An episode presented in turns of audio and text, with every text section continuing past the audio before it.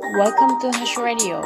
This program is supported by you. ハッシュです。皆さんお元気ですか今日は講義レポートで岐阜の自然の、えー、講義レポートです。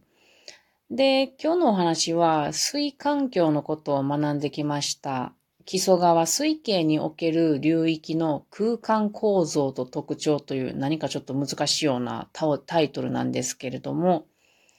まあ、木曽川とか長良川、それから揖斐川のあたりの話と思ってください。私もよくわかってないけれども。でもすごく面白かったですね。まず木曽川水系という言葉なんですけれども、あ木曽川と長良川と揖斐川っていうのは、それぞれね、岐阜県の違うところから流れてきているんですけれども、西の養老山脈のあたりで、あの、地層がく、あの、下に沈んでいくとこがあるんですね。なので、この、ん岐阜っていうのは、東が高くて、西が低い位置なんですよね。なので、どんどんどんどん東から西に沈み込んでいくっていう形です。なので、この3つの川も、それぞれ違うところから流れてきますが、最終的に、えー、っと、桑名の長島あたりとかでね、うん、大きな一つの川のようになって、もう寄り添っていってね、あの、伊勢湾に流れ込むんですね。なので、ここら辺は昔から、あの、水を収めることがとても難しかった土地です。それからですね、この岐阜のそれぞれの川が流れてくる、まあ、源流のあたりっていうのは、とても水が多いところなんですね。なぜなら、白山であるとか、あと飛騨山脈などがありましてね。まあ、御嶽山もそうですね。大きな山があります。で、ここらの大きな山があることによって、まあ、特に白山とかね、こう、あの、雪がたくさん降る土地なんですね。なので、雪が降るイコール、水もたくさん流れてきますよね。それから、夏にはですね、南から、まあ、湿った暖かい雲がですね、北上して、そこの山々にぶつかるわけです。で、その山々によってぐっとこう上に上がっていくわけですね。で、冷えて雨になって、あの、またそれが川から流れてくっていうことなので、ここら辺はね、あの、全国でも有数の雨の多い土地だそうです。年間3000ミリリットルやったっけね。私ちょっと3000ミリリットルはおかしいな。んちょっと私単位がよくわかりませんけど、なんかすごいらしいですよ。まあそれがその基礎山線の上流に位置している広範囲に位置しているので、なんせこう、雨がたくさん運ばれてくるわけです。で、あの、火星岩の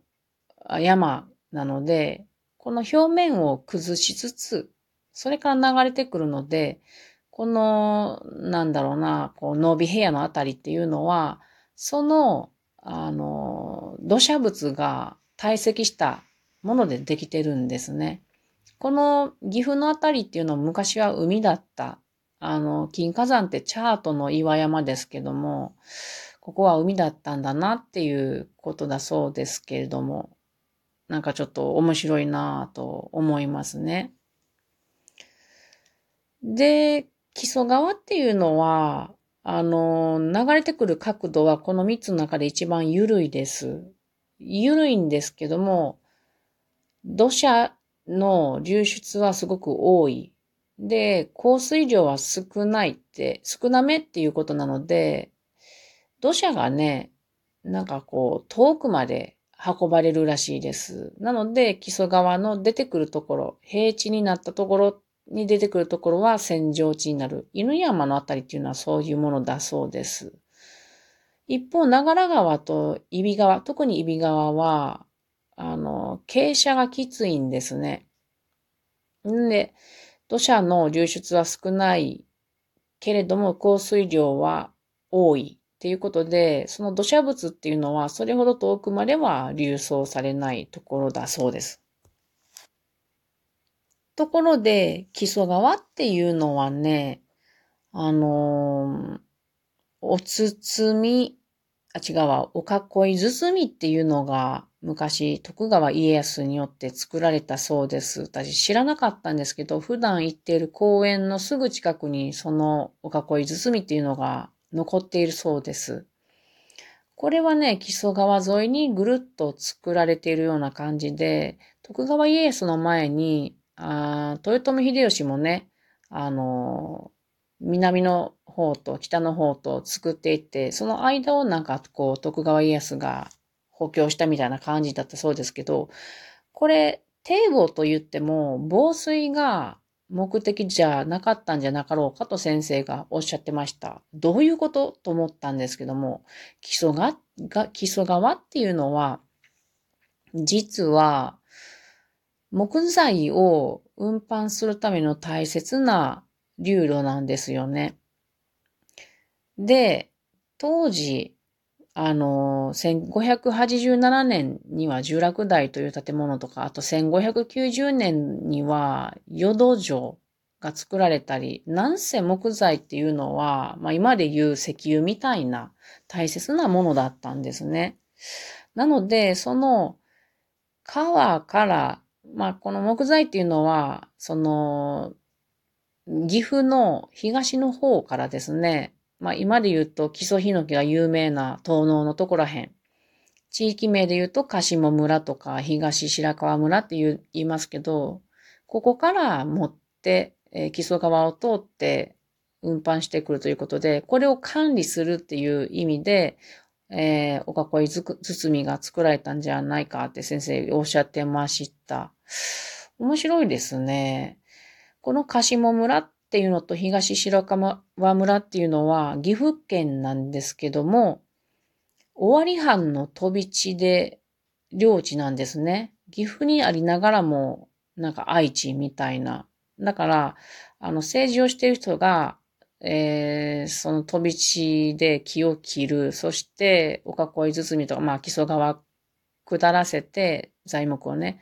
んで、えー、終わりの方に来たら、管理した、えー、堤防で材木を運ばせるみたいな感じなのかなと思いました。当時はね、木一本盗んだりしてももう厳しく、あの、処罰されたですね。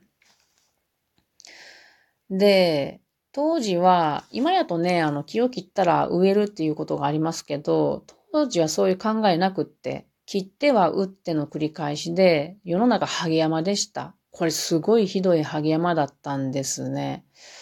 なので、もちろん上流土砂崩れになってきますよね。そうすると下流では溢れて、で、和重では、あの、和重堤防っていうのを作ったんですね。今でもあちこちに残っているということで、ここら辺の話は森林インストラクターで学んでいることをなんかそのまんま聞いてるような感じでしたけども、本当にね、どんどんどんどんどこまでも木を切っていったそうです。乗倉岳とか御嶽山もね、あの昔の